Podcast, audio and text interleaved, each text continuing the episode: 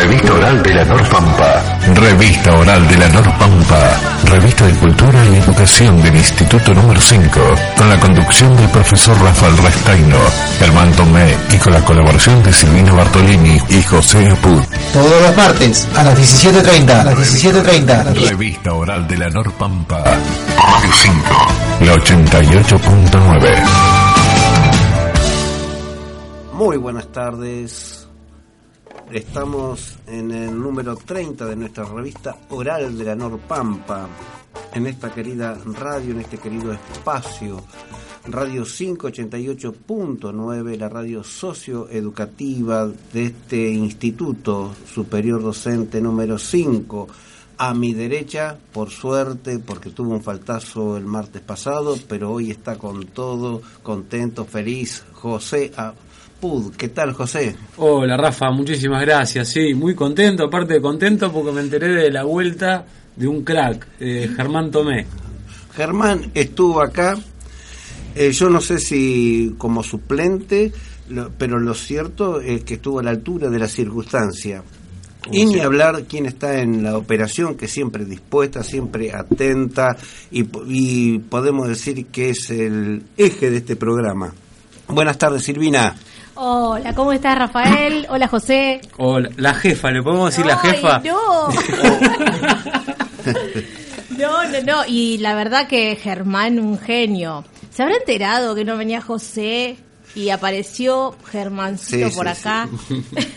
Yo quiero un día verlos y escucharlos los dos. Ahí Sí, vamos a estar, sentaditos vamos a estar. Sí, quiero comentarle que esta revista oral número 30 tiene en su tapa la fotografía de ese artista.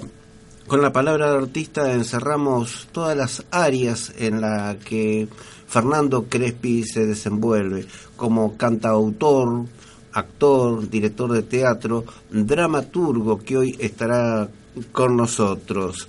Por otra parte, también en la tapa de este número 30 se encuentra ese santiagueño, ese hombre que según parece, eh, y lo han dicho su- sus músicos, es el que le encontró sonido al monte, el Pidio Herrera, que falleció el jueves pasado a los 71 años.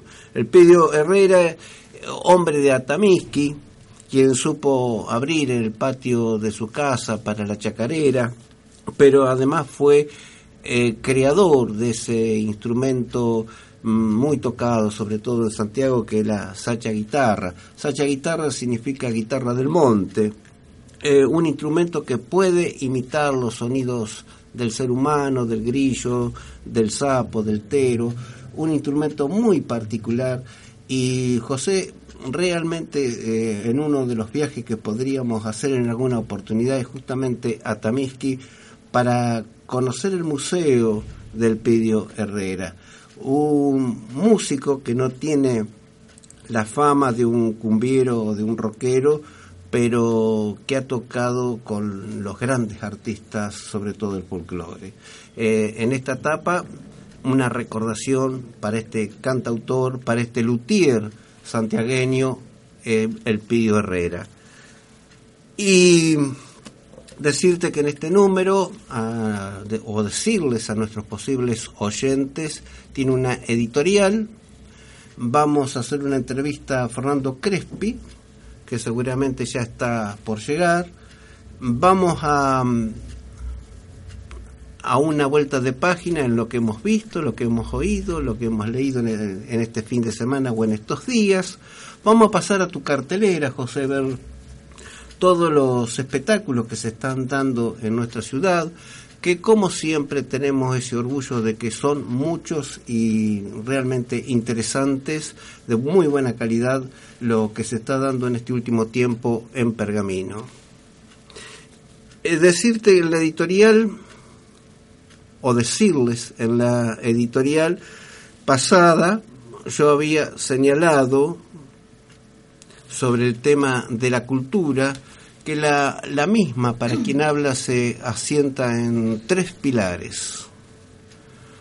Había señalado la, el idioma, la historia y los valores.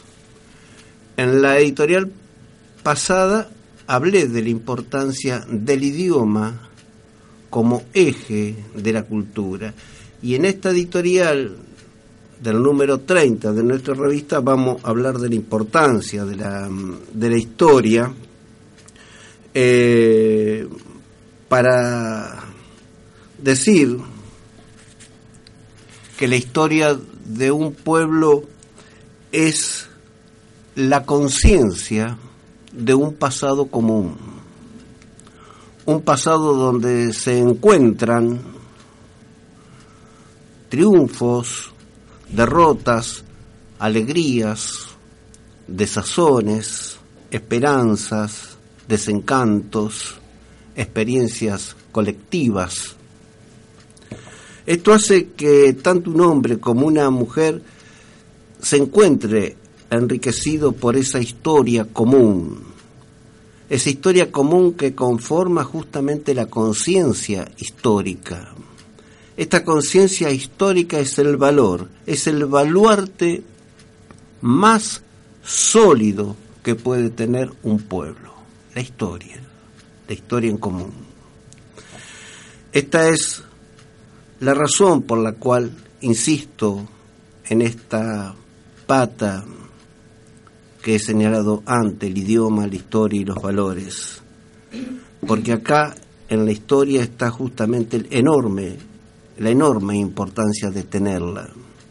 A tal punto, a tal punto que los enemigos internos como externos saben de lo que estamos hablando, de la importancia de la historia.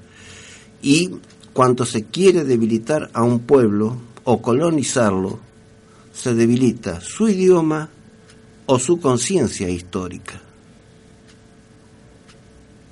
La historia, la historia es aquello que hace sentir a una comunidad que tiene un pasado, que transita un presente y que va hacia un futuro común. La historia es lo que nos hace decir nosotros, en ese nosotros está la historia. Este nosotros lo estoy diciendo con la fuerza que lo dijo en alguna oportunidad Mario Benedetti cuando definió a los que se exiliaban diciendo que aquel que deja su país pierde la oportunidad de decir nosotros. Es enorme la pérdida que se tiene cuando estás dejando tu país está dejando un idioma, una historia, una tabla de valores. Aquí, en lo que estoy diciendo, creo, mejor dicho, estoy seguro que se encuentra la esencia misma porque señalamos como pilar de la identidad cultural a la historia. Eso es nuestra editorial de hoy en la cual creo que hemos dicho con toda su fuerza la importancia de la historia en la cultura de un pueblo. Rueda que rueda su vida, canta que cantará.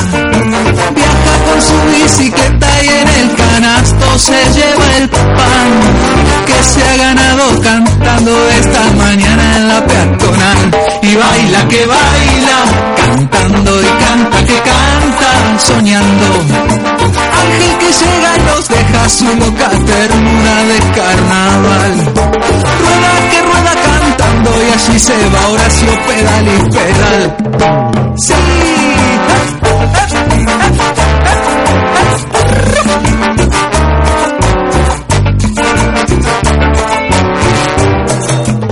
Si brillan las moneditas, él canta que cantará Sueña que despierta un día en un escenario de la capital y con sus ojos de niño nos mira asustado tras nuestro cristal y baila que baila, cantando y canta que canta, soñando.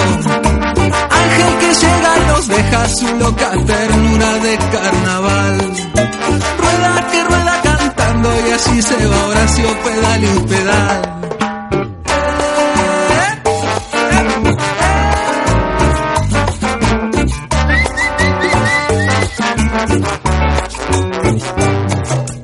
canta que canta bailando el ritmo de cumbia de su corazón. Sus labios susurra las notas de alguna canción. Canta que canta bailando el ritmo de cumbia de su corazón. Y baila que baila, cantando y canta que canta, soñando. Ángel que llega y nos deja su loca ternura de carnaval. Rueda que rueda cantando y así se va Horacio pedal y pedal.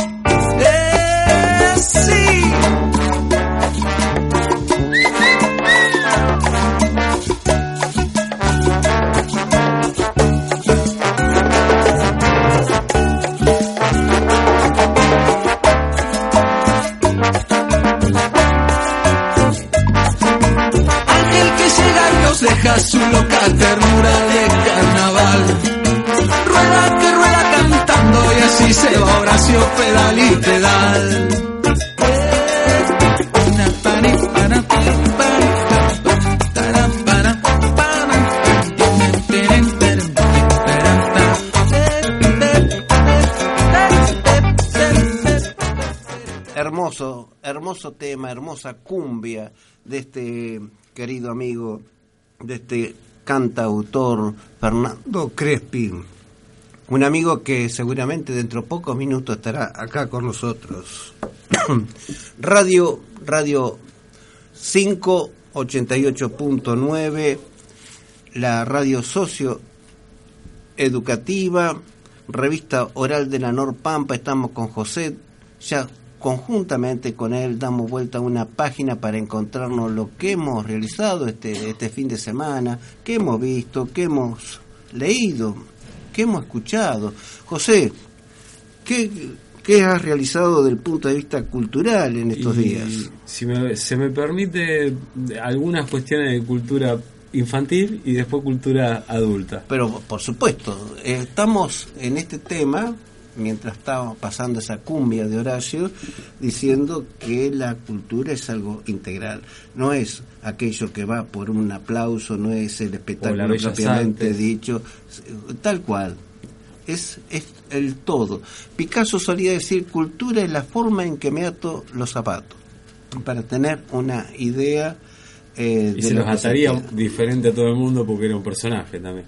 Posiblemente. Sería pero cuatro, cuatro nudos, capaz. Estaba señalando, como él provenía de Málaga, eh, que él viene con todo ese caudal, ese caudal cultural que a lo mejor eh, se ataba la- la- los zapatos de una manera diferente, pero es lo que uno, el bagaje que uno trae de su cultura y de su educación. Vamos por esa cultura Vamos por esa infantil. cultura infantil, infa- infantil un poquito, no tanto, de, con mis hijos preadolescentes, porque yo tengo de distintas etapas de, de la vida. y estuvimos viendo una serie que se llama Scorpion. Ajá. Eh, Sí. Bueno, cinco, no, cuatro personajes, todos con cociente intelectual superior a 150, ¿viste? Porque todo ese tipo de. eh, eh, se da así, ¿viste? Es como que. eh, era Creo que tenía 50, por, 50 más de cociente intelectual que Einstein, ponele. Y bueno, es trataba sobre mm, un grupo que hacía espionajes eh, en cuestiones informáticas. Eh, eh, hoy es como que a, a lo que era antes eh, la cultura de, norteamericana de los tiros se le agregó la cultura de los hackers. Entonces, es de hackers y, Ciencia ficción, y ¿eh? tiros, tal cual. Sí. Pero ellos no lo. Hablando con mi hijo de 13, para ellos eso no es ciencia ficción, es acción. Puramente acción. Un poco aumentada. Puede Sí. ser ciencia ficción, por ejemplo, eh, The Avengers, eh, Los Vengadores, donde eh, pelean contra alienígenas. Eso es ciencia ficción. Esto, si, hay- si salen mil, mil- 1500 balas de un revólver, no es ciencia ficción. Es acción. Bueno, pero vos fíjate que el género, sí, yo entiendo perfectamente y le, le daría la razón.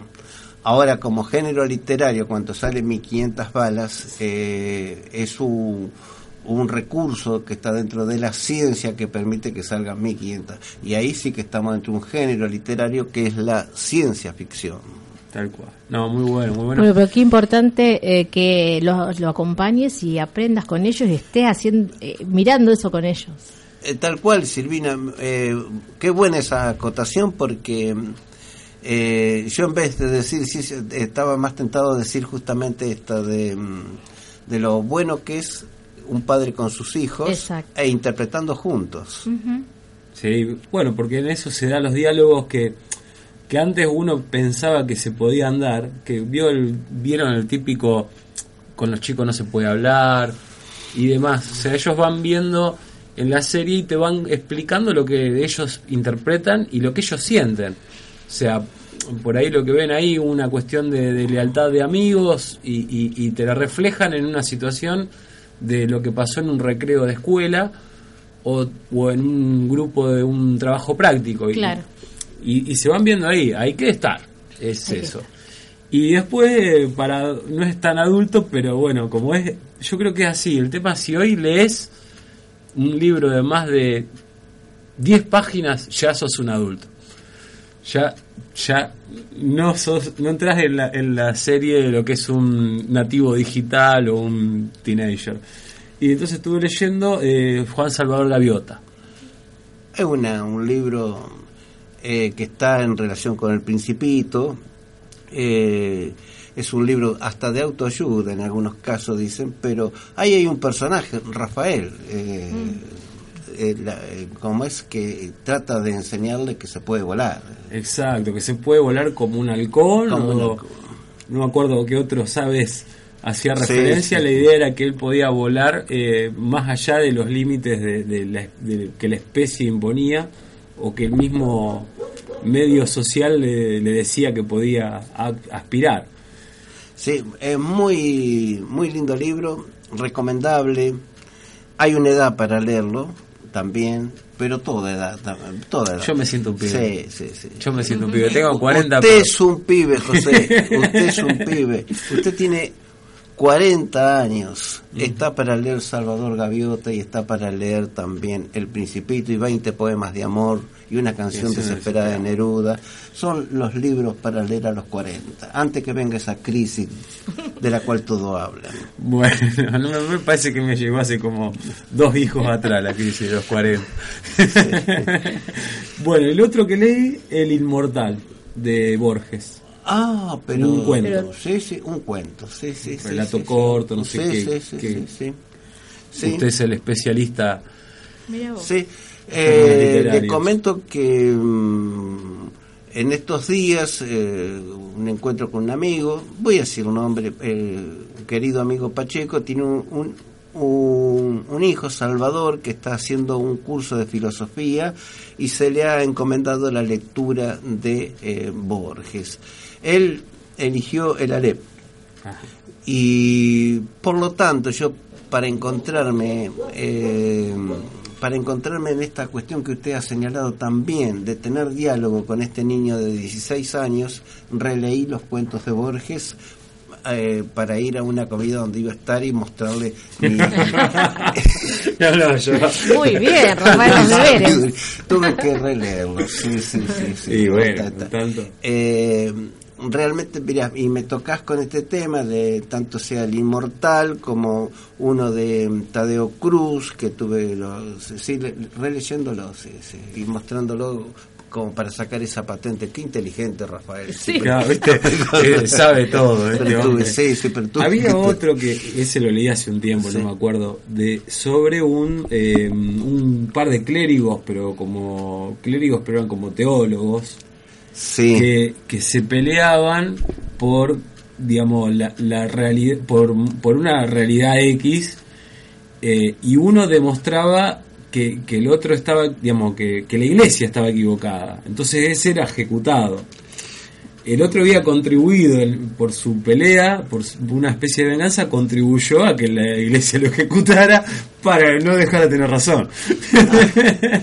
Ah, qué lástima no recordás el título. el título, no, está Bueno. en un librito José, ¿qué te parece si pasamos a mm, nuestra jefa, dijimos? Sí, señor. Eh, Silvina, que seguramente ha estado en alguna peña, ahí nos dice, con- nos asegura que sí, que ha dice. Sí, sí, sí, sí, sí, sí.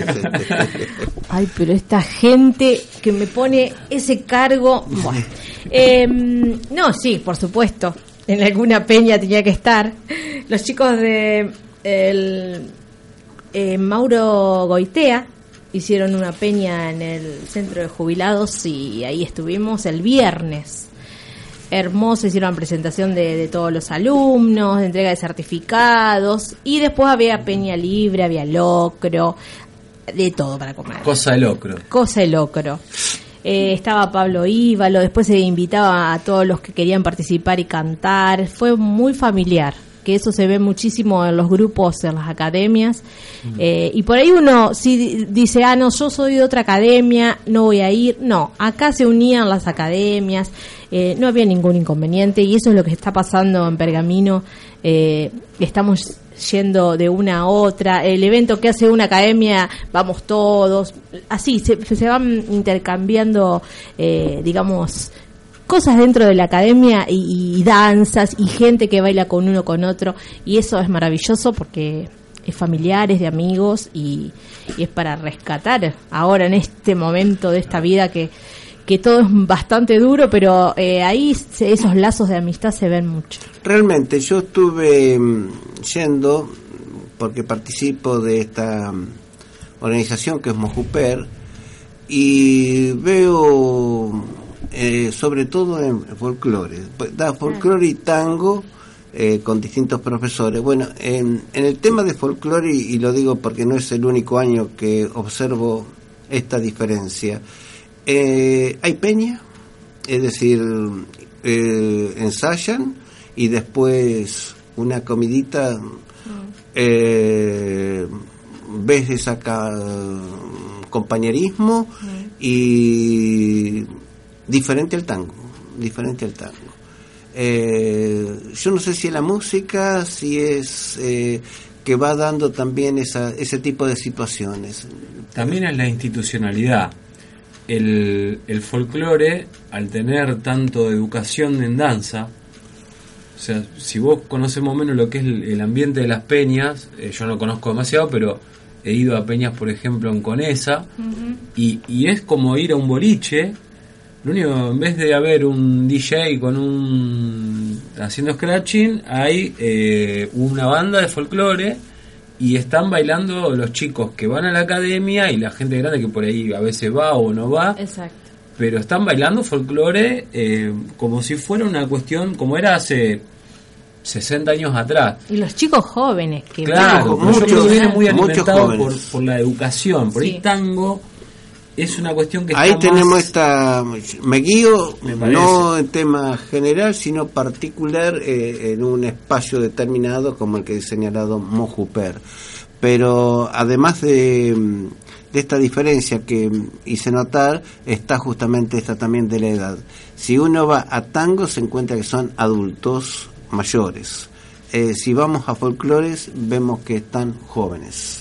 Muchos Eh, jóvenes, y muchos de jóvenes. todas las edades igual, ¿eh? desde chiquititos, bueno, como ya te digo, participan las academias, comienzan a bailar de muy chiquitito y ellos ya eh, van a las peñas. Y está bueno porque vos decías, ah, le voy a llevar a mi hijo a una peña de noche, pero si vamos Ah, en familia, familiar. si es todo tan lindo, comemos entre todos, tomamos mate, disfrutamos, no tiene nada de malo, no tiene nada de malo y eso es que eh, por ahí se da por porque hay muchas peñas, muchos lugares eh, se organizan y hay muchos músicos que se quieren mostrar y, y bueno y van yendo a todos lados. Yo nosotros bueno acá en la radio lo los tuvimos a casi todos. Ya ahora estamos haciendo, Están eh, repitiendo. repitiendo. De tan- sí, porque Hablando son de eso, yo, yo lo vi el viernes a Pablo Javier Íbalo en Sí. Ultramar. En el Ah. Ultramar, pero estaba Ah, justo el comprando en el súper. Sí, Pablo es bárbaro, aparte es muy buena persona y siempre que hay que se que hay que colaborar también él está ahí. Eso es lo que tienen los músicos de folclore, que por ahí se hace alguna, alguna peña solidaria y ahí están y nadie te va a decir que no. Es cierto Eh, eso. eh, Te digo que es eso, increíble. por también con muy poquita experiencia, que no, no quisiera generalizar, pero veo que hay una gran diferencia con el cantante tango. Claro. cantante tango eh, puntilloso, quiere hacerse valer, quiere hacerse notar, quiere que su presencia esté eh, bastante diferenciada.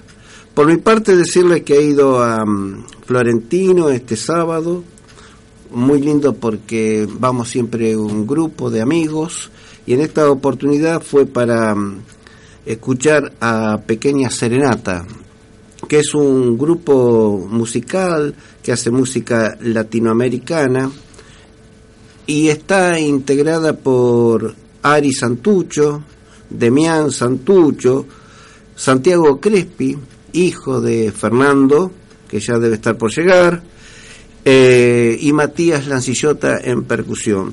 La música que hacen ellos es la música de Silvio Rodríguez, de Chabuca Granda, de Chico Huarque, de Fernando Cabrera, ese eh, tremendo cantautor uruguayo, eh, de Víctor Jara, de Rafael Hernández, y la, la verdad que es uno de los momentos más placenteros que suelo pasar a lo largo de la semana, además de estar aquí en este programa con, con ustedes. Con la jefa. Eh, con la jefa y con vos, José, porque te voy a decir, Silvina, que después con José nos vamos a tomar Ah, sí. un, copetín. Ah, muy bien. Eh, ya tienen. Y hablamos del programa y hablamos de... Sí.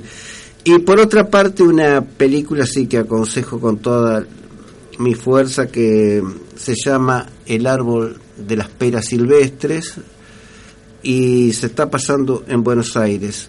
Es una película que a mí personalmente me gustó por los encuadres que tiene, la música. Está hecha por un director turco cuyo nombre ahora no, no me acuerdo, mm, pero trata sobre todo de una problemática existencial de alguien que intenta en la gran ciudad, al fracasar y por problema económico tiene que regresar al pueblito donde están sus padres y bueno, toda esa problemática se presenta en un- uno de los errores para mí, el único error que tiene la película que son tres horas con diez minutos.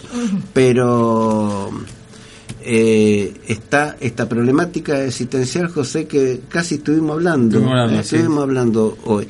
Eh, te la aconsejo, miedo- te la aconsejo particularmente. Es sí. el miedo al fracaso después del éxito.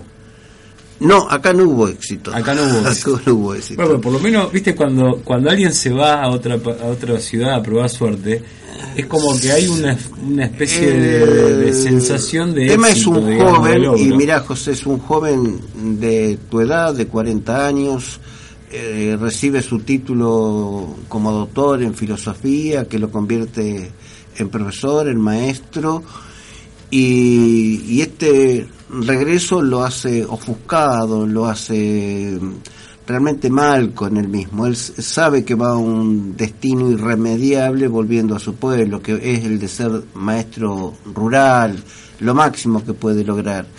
Y, y verlo caminar por las calles de su pueblo, la soledad en que se encuentra, eh, la crisis interna que está viviendo, eh, realmente mm, eh, eh, es ver un ser humano en llaga viva. Y con todo eso el paisaje de una de esta zona en Turquía, de un pueblito rural. Muy linda la fotografía y más hermosa aún la música. Y bueno, si vive en un pueblo, seguro se ha hecho la pregunta del millón de la filosofía: ¿qué vino primero, el huevo o la gallina? bueno, es mucha la, la profundidad, José. La vamos, yo como no llego ahí y no puedo todavía con ese tema, vamos a Fernando Crespi, hermoso pergaminense, cantautor, los que andan por ahí.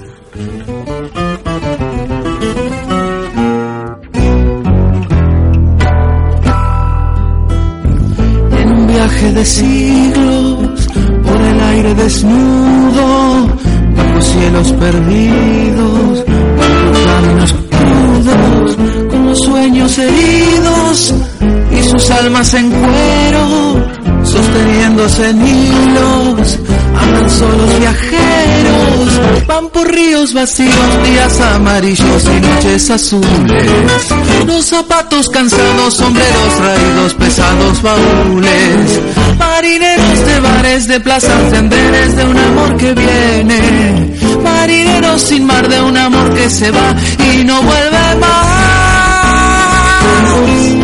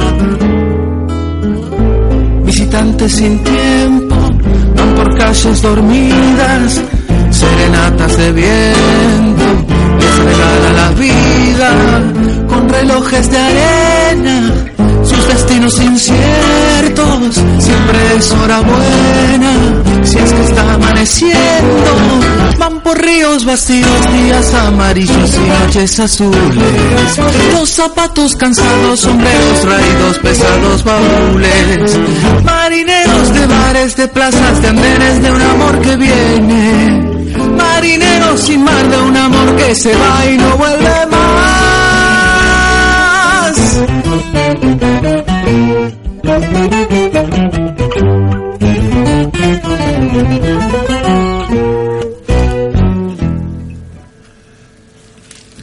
Seguimos en nuestra revista oral de la Norpampa número 30 en Radio 588.9.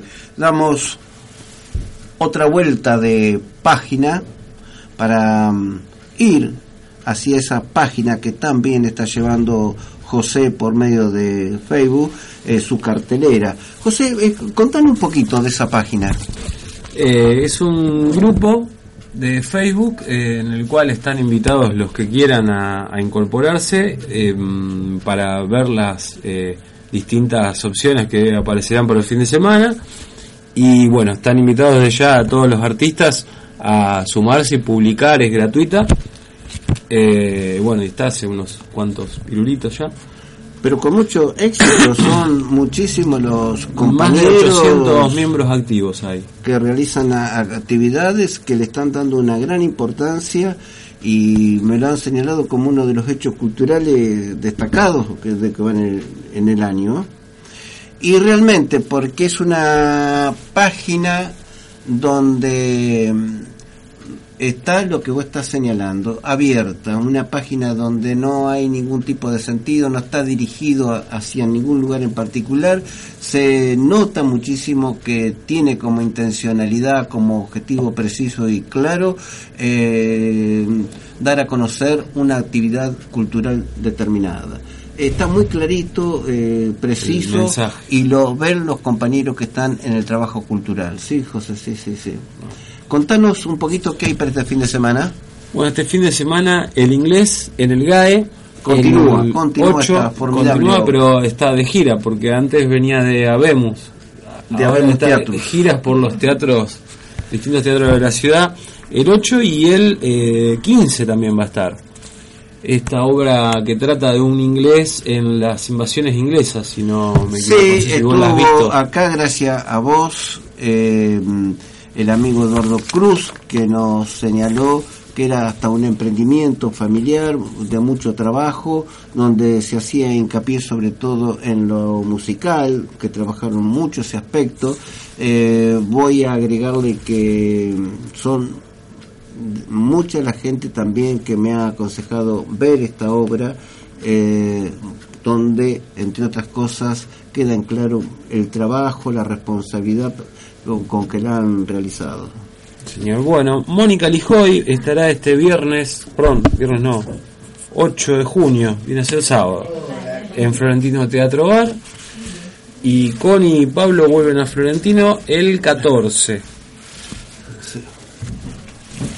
A su vez también estará mm, la joven Ornelia de Neri eh, también el 7, o sea, este viernes a las 21.30. Mientras eh, ha llegado invitado de lujo, de honor. La verdad que es una alegría y he ganado la apuesta porque acá decían que no, que no iba a venir y, y yo me jugué entero asegurando que... Lo dijiste en todos los bloques. Lo estamos esperando, lo estamos esperando. Ah, ya va a venir, ya va a venir, estamos esperando. Y llegué. Y llegó Bueno, llegué, Fernando, llegué. Fernando Crespi, eh, pero vamos a continuar con esto, José, que tenemos para este fin de semana, eh, los eventos culturales que estás aconsejando. Sí, señor. Eh, digamos, son los, los que tengo en descripción. El tema de por ahí aconsejar es, es más complejo, me parece. Primero tendría que poder ir. bueno, Tóxico Valgae va a estar el 9 de junio a las 19. Tóxico, mm, bueno, la obra que está del grupo Fratacho, que está Pamela Lombari, eh, con la dirección de mm, Raúl Nota, también está Luis Furlano. Luego también eh, tenemos acá la Pergamino Jazz Band, también se presentará el 7 de junio en el viejo almacén, donde brindará los temas del jazz tradicional. Bueno, ellos los he visto ellos, acá cerquita, en Barrios Unidos. ¿Y aconsejá? ¿Te gustó, José? Y es, eh, yo aconsejo, sí, sí, porque eso sí, sí te porque- agarra, te agarra Te mal parado, hijo. Pero no, en serio. Eh, inclusive pasó algo. Yo estaba con mi familia, habíamos ido a, a comer ahí a Barrios Unidos, que estaba en ese momento Leo eh, Bergili, y bueno, y mientras estábamos comiendo, aparece Aguilar, Sí. y había estado en una en un acto de mis hijos de jardín de ese momento y mis hijos ah chochos que conocían a la estrella viste que iba a tocar y está no, no, un momento muy Qué lindo. entonces después los empiezo a filmar eh, y lo subo por Facebook Sí. y salta Juan Carlos Caruso diciendo eh, no se ve, no se escucha bien. Digo, bueno, mirá que está Tenía tocando que tu papá acá. Justo estaba tocando el padre. Ah, Mirá estas cosas de, de- de- Mm. de las redes y, y- y pergamino. Yo subo un video y justo el que me comenta está tocando el padre ahí. Así que sí, muy lindo, muy lindo. Yo voy a mm, decir esto mm, que viene el 15 de junio, eh, guitarrista Fernando Morales, su último álbum, su último trabajo, que es Gramilla, que lo viene presentando distintos espacios del país. Lo ha presentado en Salta, en Córdoba, en Buenos Aires y ahora aquí en nuestra ciudad, en la Escuela Municipal de Bellas Artes, el sábado 15 a las 21, este guitarrista Fernando Morales. Y vamos a un tema de este cantautor, querido, amigo, y que está ya aquí en los estudios de la radio 588.9. Vamos a la Carola y el Juan.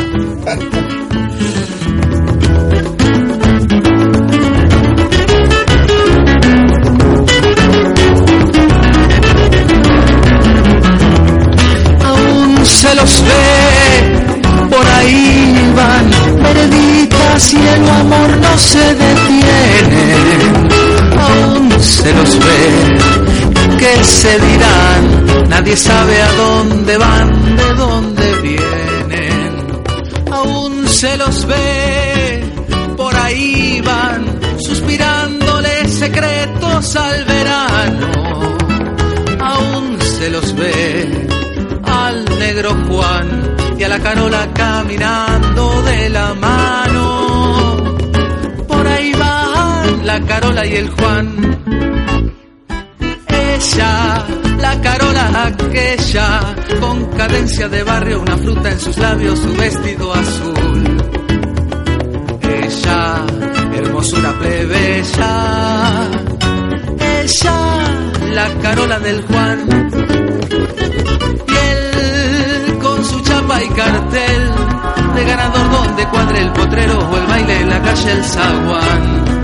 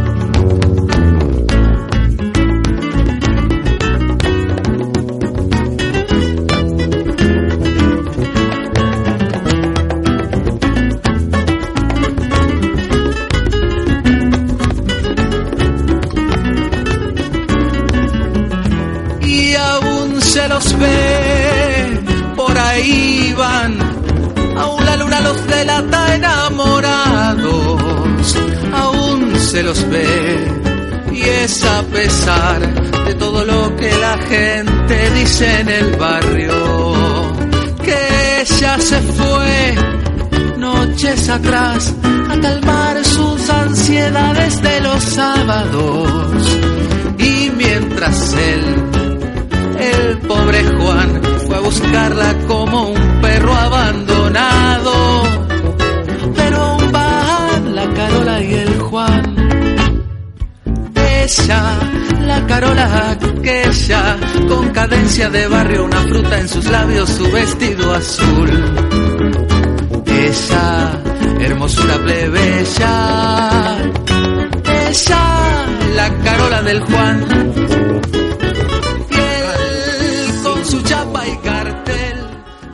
Radio 588.9 estamos con nuestra revista oral de la Norpampa número 30 y se encuentra con nosotros alguien que es la portada, la portada de la tapa de nuestra revista de hoy.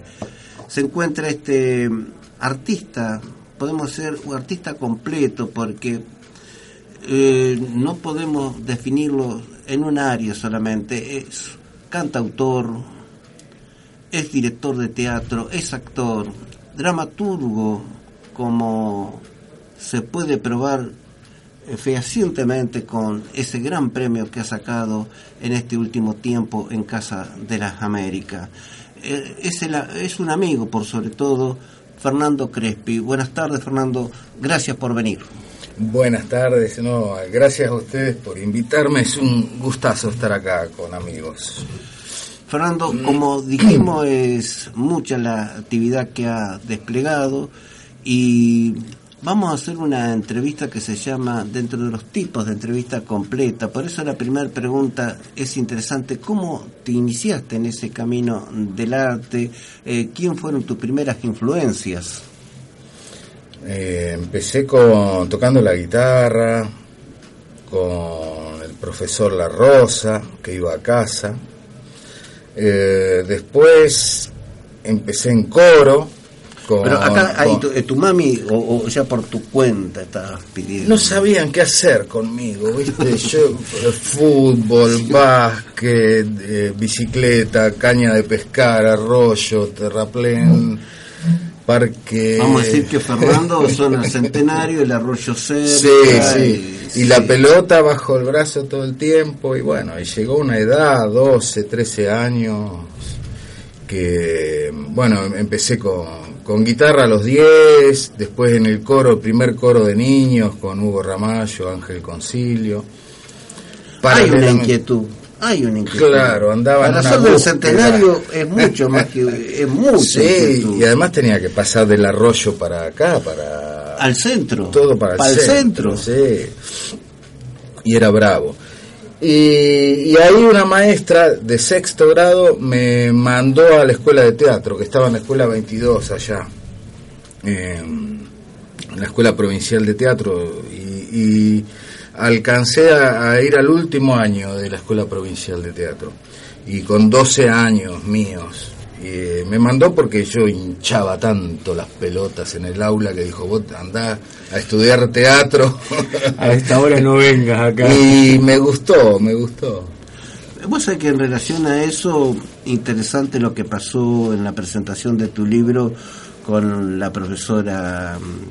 Eh, ¿Cómo es eh, de historia? Eh, que Eh, señaló esa. María Beatriz. María Beatriz. María Beatriz Toya, estaba, estaba mi profesora de historia de secundaria y estaba mi profesora de, de lenguaje que en, en la primaria, eh, Gladys Fullana, mi, mi maestra de sexto grado, estuvo ahí en la presentación del libro bueno, para mí fue, fue muy emotivo eso. Y bastante cómica la anécdota relatada por María Beatriz, Ah, eh, que muestra más o menos ese Fernando pequeño. En esa evolución que vas teniendo, yo me imagino que no tiene que haber sido nada fácil eh, esa orquesta que vas a integrar con 16, 17 años, El cuarteto. el cuarteto. Claro, el, eh, bueno, nosotros teníamos un grupo un grupo que hacíamos música hacíamos box day que recién estábamos hablando. Intentábamos hacer cosas de de, de, de qué sé yo hacíamos hacíamos rock. Mm, con un amigo habíamos puesto grupo generación generación. Y ahí eh, me dice uno che hay un, el cuarteto Lea que toca en bailes de de Torto Marmaruso necesita un guitarrista. Y yo fui. Y quedé. Y ahí con 15 años anduve tocando con el Cuarteto Lea, con el gran maestro Marmaruso, por bailes de pueblo, campos y, y, y bueno, fue un, un, disfrute y un gran aprendizaje, un gran aprendizaje. Si hacemos una síntesis de esa etapa sería un gran aprendizaje, porque hay que hacer todo tipo de música, me imagino. Sí, y mucho la parrilla, la parrilla se llama sin ensayo, él te decía Fostro en sol, y arrancá nomás. Y bueno, vos sabías que arrancaba en sol, pero después cómo sigue. Y bueno, era eso era, era como un desafío, aprendías ahí, aprendías a, a, a moverte en, en, en, un baile con otros compañeros, en equipo, a trabajar, a viajar, a cuidarte, a no chupar de más en la noche porque tenías que tomar. Porque Hay tenías que tocar, tocar, que tenías tomar. que tocar. Hay que tomar, sí. Eh, eh, la noche, la música y beber. eh, Claro, era, era muy, era todo un- Y a los 15. Sí, en un hilo todo, ¿viste? Lea por la marca de micrófono. No, yo creo que el Toto era muy hábil y sabía mucho. Y había un cuarteto cordobés que se llama Leo, que es el origen del cuartetazo. claro, y cuarteto Leo. Entonces él le puso Lea. y ahí por una vocal, Sí, sí, sí, sí. Decime, y de ahí continuamos y eh, pones un pie en el grupo de teatro, Juventud de Teatro. Ay, ¿cómo fue eso? Eh, claro, no, lo que pasa que yo eh, estaba en el Colegio Nacional y estaba con Jorgito Vázquez, el Gordo Glavinovich y dos o tres compañeros más eh, que hacíamos teatro en la escuela. ¿Ese grupo era Puente de Hierro en ese tiempo? No, ese era el grupo de Jorge Vázquez. Bueno, Claro, eso- pero después él, él formó ese grupo. Nosotros todavía éramos- éramos niñitos.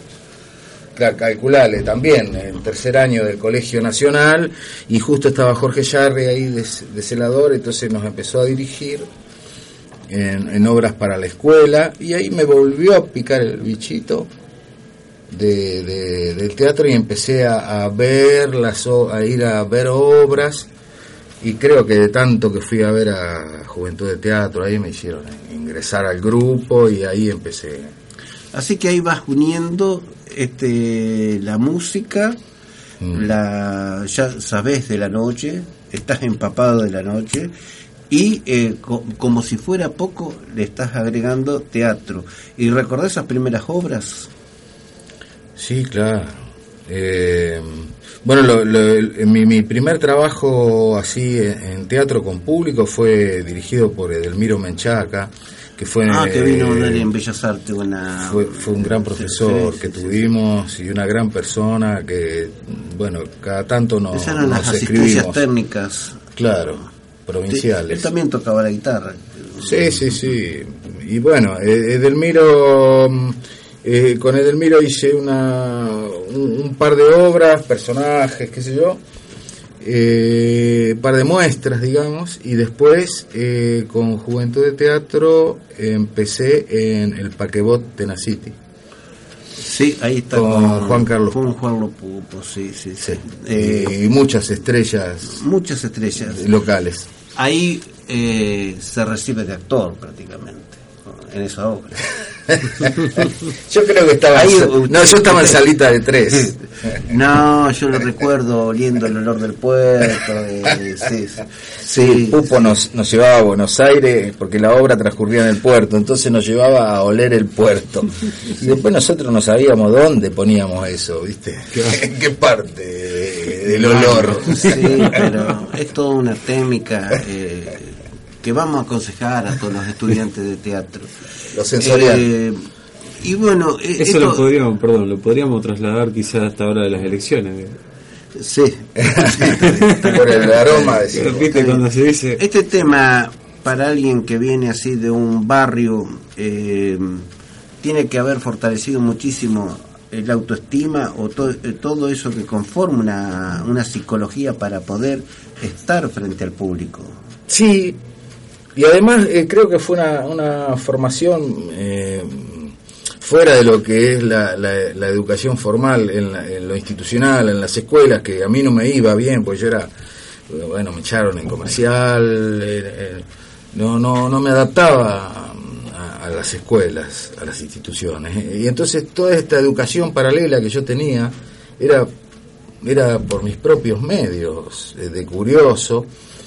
Este, trabajé en, un par de librerías, entonces también preguntaba a los tipos como vos que llegaban a la librería, ¿qué, qué me conviene leer? Eh, pa- para empezar, bueno, y me, me iban diciendo, Mastro Bernardino, vos Muy, y otros tantos me decían que había que Uno de los temas a veces diferenciales de todas personas tiene que ver justamente con lo que señala Fernando, que es la curiosidad. La, la curiosidad es motor, motor principalísimo para todo aquel, no solo para el arte, sino para la vida en general, la curiosidad. Ahí hay una etapa tuya que es sumamente interesante, eh, es la, la, la marcha, la instalación en Buenos Aires e intentar jugar en grande. Sí, cuando uno tiene esa sangre adolescente o, eh, y esa fuerza de, va con un envión y una inconsciencia también desde acá, le parece que, que uno ya sabe, que ya aprendió, que tiene experiencia. Cuando vas a Buenos Aires te encontrás con que hay muchos que saben, muchísimo más que vos, muchísimos que son buenos en, en muchas cosas. Y, y eso es lo, lo atractivo que tiene Buenos Aires. Y en eso te cambia la cabeza, te hace sentir que eh, para todo se requiere trabajo, estudio, mucho estudio, mucha, mu- y, y mucha curiosidad, porque el estudio no, no es una cosa así pesada, sino de ir picoteando un poco por curiosidad, un poco acá y un poco allá, y por asociación a veces, porque vas asociando un, un tema que con otro y te va llevando y bueno, de golpe aprendiste, no sé, este, cómo se construye una guitarra, por ejemplo, pero sin querer llegar a eso, pero bueno, ¿En Tuviste una-?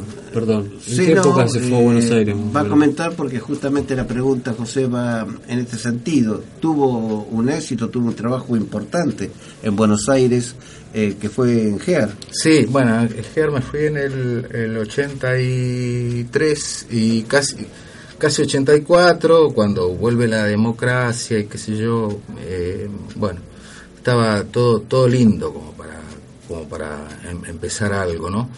Y, bueno, ahí anduve, pasaba por un teatro un día, por calle Corrientes, vi que había un montón de gente dando, anotándose para pruebas, y justamente era para GEAR, entonces di, di esa prueba para, para, era una ópera rock muy importante que ahora se, que se, repone en el Centro Cultural Conex, en, estos días creo que se estren- reestrenaba.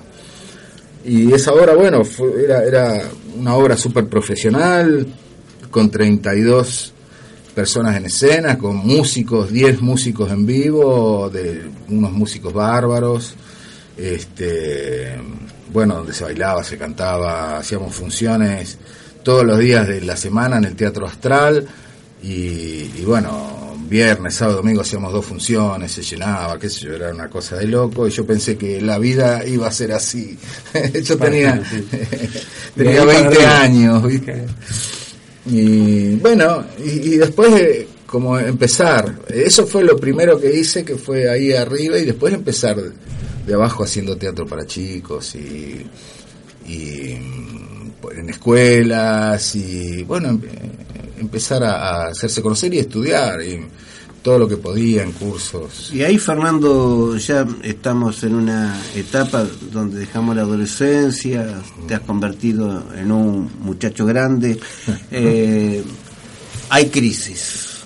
hay crisis, me imagino, para ir, hay crisis económica. ¿Alguna de ellas podés describir así, de que no es tan fácil, ni tan, ¿no es cierto?, fantasiosa esta carrera de ser artista?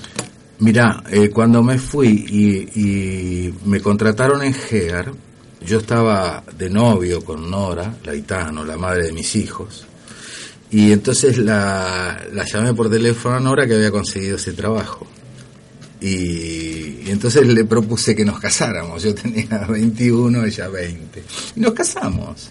Y venite a Buenos Aires, bueno, estuvimos ve- 23 años. Norita era maestra ya.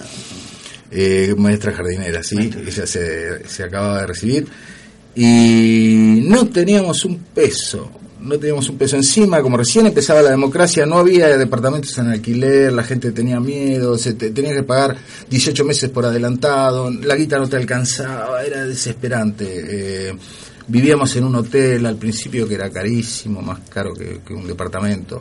Así que le hemos pasado eso de, de alquilar y alquilar, nos mudamos tres veces. Y, y- ante eso, ¿no se presenta esa crisis? Yo agarro un trabajo, lo primero que venga, dejo de estas veleidades de ser artista. de ser- No, pero en el medio de, de vos hacer una, qué sé yo, hice un par de películas y hice bastante teatro, pero en el medio he pintado departamentos, he Está todo, está todo eso, claro. eh, claro, he hecho claro. de, de todo, de todo. Claro, claro, sí, sí, sí, Eh, sí, eh, sí. eh, de cara dura porque Sí. muchas cosas que no sabías, ¿eh? Y bueno, a- había que apuntalar porque... Era el personaje, el personaje, el plomero. El plomero que sabe. Sí, sí, yo no... Y después, me imagino, el regreso nuevamente a Pergamino eh, tiene que haber sido difícil. Mira, eh, no lo tomo así porque lo hice con, con la conciencia de, de que mis hijos eh, crecieran en una ciudad más tranquila que Buenos Aires. Yo me había mudado, ellos me había mudado tres veces en Buenos Aires, ellos ahora tenían eh, dos y cuatro años eh, cinco, Julieta cumplía, ya iba a empezar eh, primaria, Santi el jardín, entonces yo no quería esa vida, ¿viste? La verdad que Buenos Aires empezó a, a ponerse como está ahora, cada vez peor, cada vez peor y, y realmente para los que vamos de acá o del interior, eh, algunos no nos cuesta adaptarnos y, y bueno, yo eh, realmente cuando volví a Pergamino respiré llevábamos a los chicos caminando a la escuela, caminábamos todos los días por el arroyo, hacía la, la vida con ellos que yo había hecho de chicos, bueno, y no me arrepiento. Ahora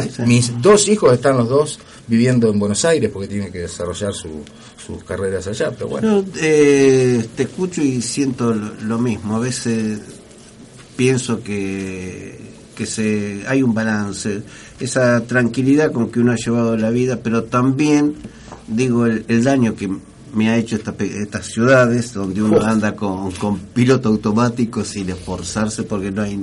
eh, No hay mucho más para hacer. Sí, es todo un tema, es todo un tema, sí, pero amo también la ciudad y, y valoro lo, lo, lo que se me da. Pero no puedo dejar de decir que estimula mucho la comodidad. Sí, Por lo menos en mi caso. Yo creo que también Es hay fatal. un tema. Fatal. Yo creo que hay un tema. Eh, han hecho, eh, la, la- la gente que ha gestionado y gestado este tipo de ciudades se ha encargado de hacer eh, los mejores hangares, porque somos todos aviones, pero estamos todos guardados.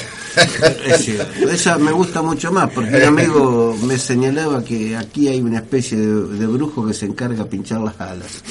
Eh, pero prefiero, esa también está muy buena, eh, muy, muy buena. Habría una forma, a ver, nosotros que estamos acá, hacemos cuenta que estamos acá con la jefa.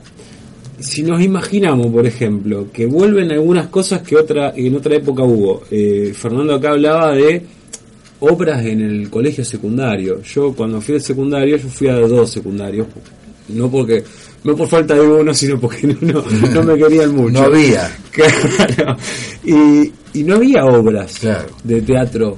Eh, lo máximo que podía haber una banda que tocaba en el Día de la Primavera y Claro. y 10 cararrotas que se disfrazaban de mujer para el Día de la Primavera, para, viste, era eso. Pero después eh, se perdió eso en, en algún punto eh, esa conexión creo yo que, que en algún momento ha habido entre lo que es eh, eh, el arte, no la bella arte, pero el arte, digamos, la- así eh, mediano, eh, se ha desconectado de lo que es instituciones educativas Mm. o, o de las plazas o de las calles o todo ese tipo de lugares, como que se ha guardado en Bellas Artes hay el viernes el sábado a las 7 de la tarde Eh, pero no no sale a la calle a buscar a la audiencia Mm. eso no no hay comerciales tampoco no hay movidas con cuestiones comerciales es todo de un nivel y, y hay muy poca oferta de decir para todos digamos. Bueno, eh, Fernando con el amigo Iriarte lo tiene muy estudiado todo eso. Sí. Pero yo voy a este otro tema. A pesar de lo que estábamos hablando, eh, Fernando ha encontrado una trinchera para Sí. sobrevivir y entre ellas volvemos a este tema que es la curiosidad. Y, y esa curiosidad lo llevó a prepararse a, mm, tomar clases a distancia, creo, con, Sí. con una docente y, y ver esos recursos teatrales que te ha ido convirtiendo eh, en otra especialidad, en, ese género literario tan dificultoso porque eh, hay que manejar la acción por sobre todo, que es la dramaturgia. De eso quisiera preguntarte. Sí, claro, yo imagínate que, ya que lo nombrás Iriarte, con Iriarte venimos metiendo mano ahí, metiendo mano a escribir a los ponchazos y hacer y, y, y agarrar un cuento, qué sé yo, de Restaino, por ejemplo, y hacerlo bolsa y, y agregarle cuestiones teatrales, bueno. Hacerlo sí, bueno. sí. Es bueno, sí. No, hay Sí. cosas que no, que directamente la agarrás y agarrás un cuento y ya es muy teatral y ya sale con fritas. Y en esa época, bueno, ah, eh, hicimos eh, Los Josecitos, que era teatro para toda la familia, y, y ya andábamos en estas cosas de escribir nuestra, nue- nue- nuestros propios eh, argumentos, nuestros propios asuntos. Y pero siempre a los ponchazos. Y últimamente estaba ya eh, escribiendo sistemáticamente, me levantaba, tenía un horario, entonces de- dije, bueno, me voy a poner a estudiar en serio porque yo no sé por qué me este, termino de escribir una obra, no sé cómo, ni cómo la empiezo ni cómo la termino. No podía explicar. y ahora no sé si hay una receta para, para no, escribir, no, no, pero no existe una receta, pero muchas herramientas. Los recursos técnicos. Muchos. Vamos a suponer, cuando yo veo esa obra que ha escrito, digo, bueno, estuvo practicando, estuvo el tema de los diálogos que es tan dificultoso, darle vida, que no se te caiga, eh, esa estructuración es muy, muy, muy valiosa y se nota el estudio. No, no se puede hacer sin estudio. Mm. No se puede hacer sin estudio. Sí, creo que Bueno, nada. y ahí viene eh, ese gran logro que más allá de alguna broma que, que sabemos hacer con, con Iriarte, eh, es un, un logro merecido y es un premio, yo no sé si, si a, a la obra o, a- o a todo esto de lo que estuvimos hablando. Mm. Eh, me estoy refiriendo a Paraje Luna. Sí, creo que uno a, a esta altura pone todo, todas sus vivencias en la cosa, lo que va ha ido adquiriendo y, y hay mucho ahí en esa obra de, de toda mi, mi adolescencia, de todo esto que estábamos hablando precisamente, sí. Y a- antes que me olvide traje eh, pa- para biblioteca de aquí traje un libro para, Ah, para que la, quede la, la jefa.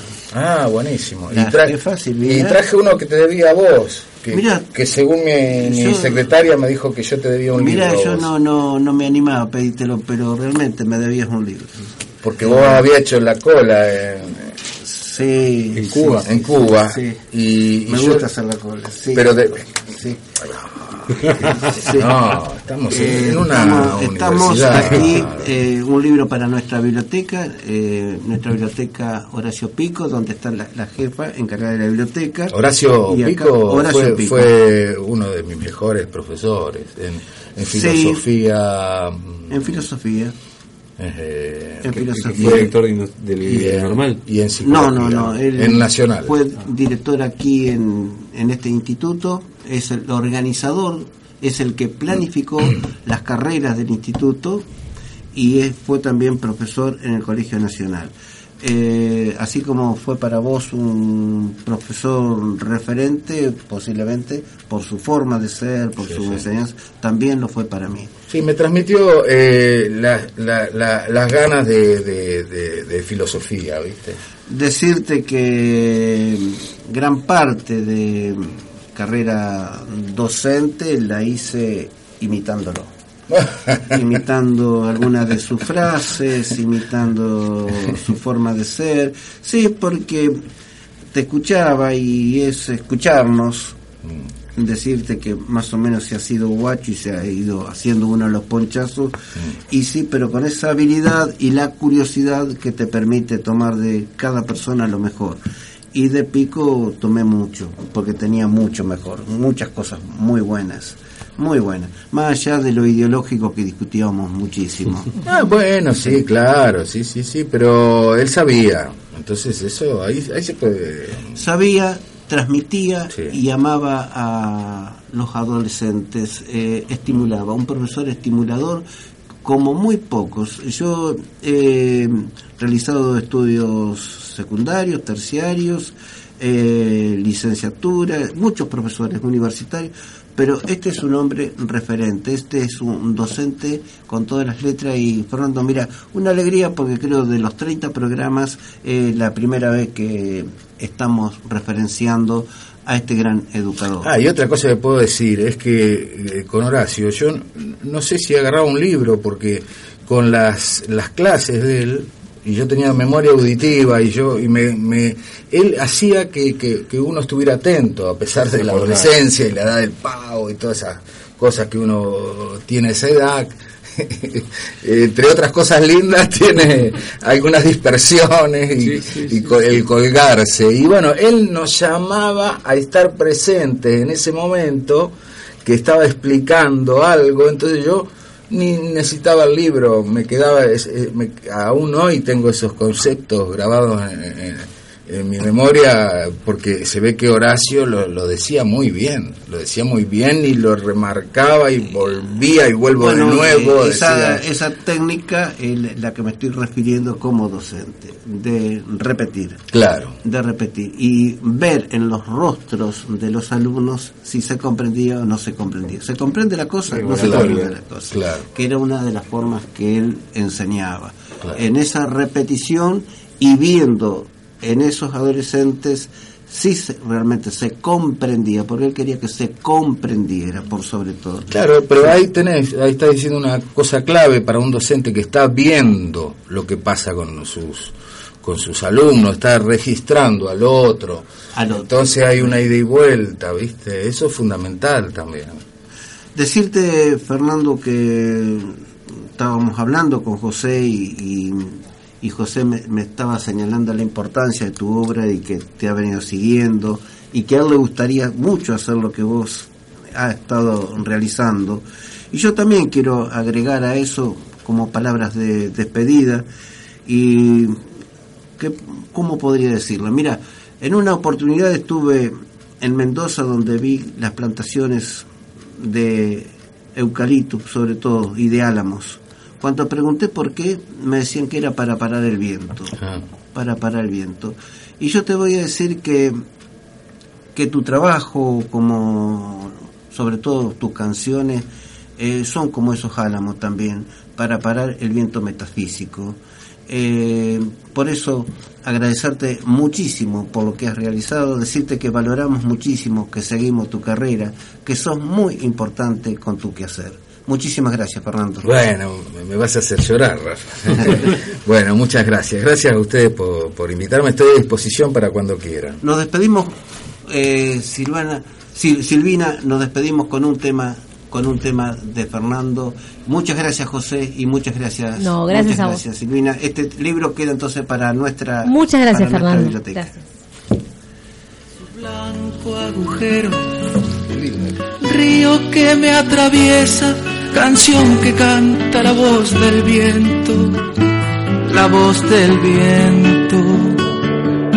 Nos metimos en la noche y llegamos hasta el pueblo que se abrió ante nosotros como una flor en el cerro, como una flor. Trajinando callecitas andan soñando los sueños entre flores amarillas y un arrullo de silencio, de silencio.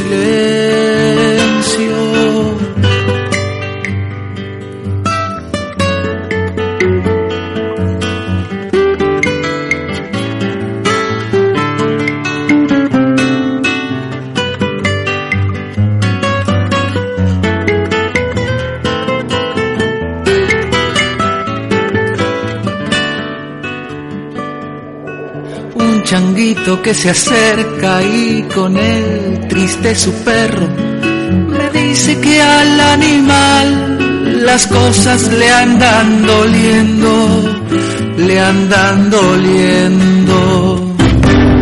Tras un camino de piedras, el hueco dulce misterio se arrima a la cordillera, una parada del cielo, antes del cielo.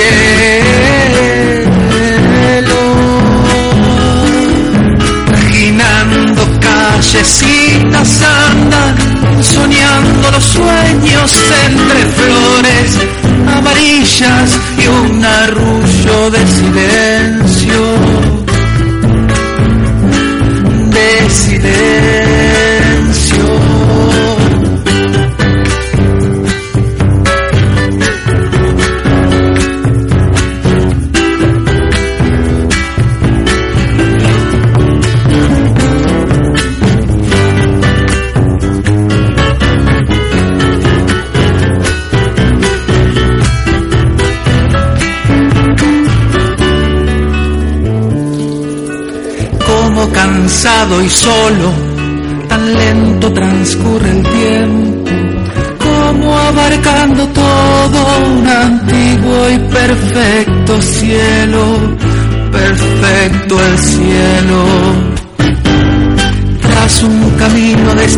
hay mil pájaros en su nido.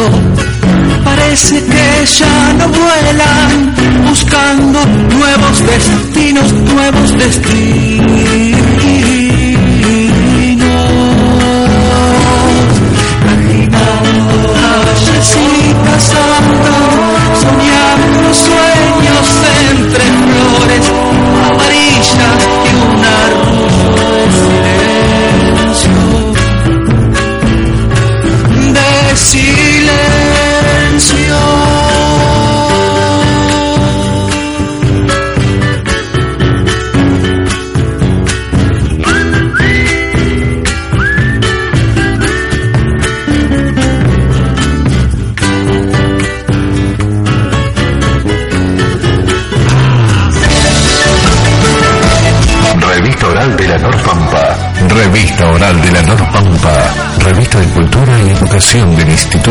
5.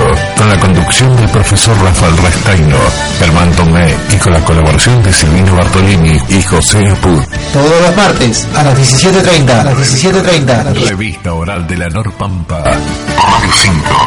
La 88.9.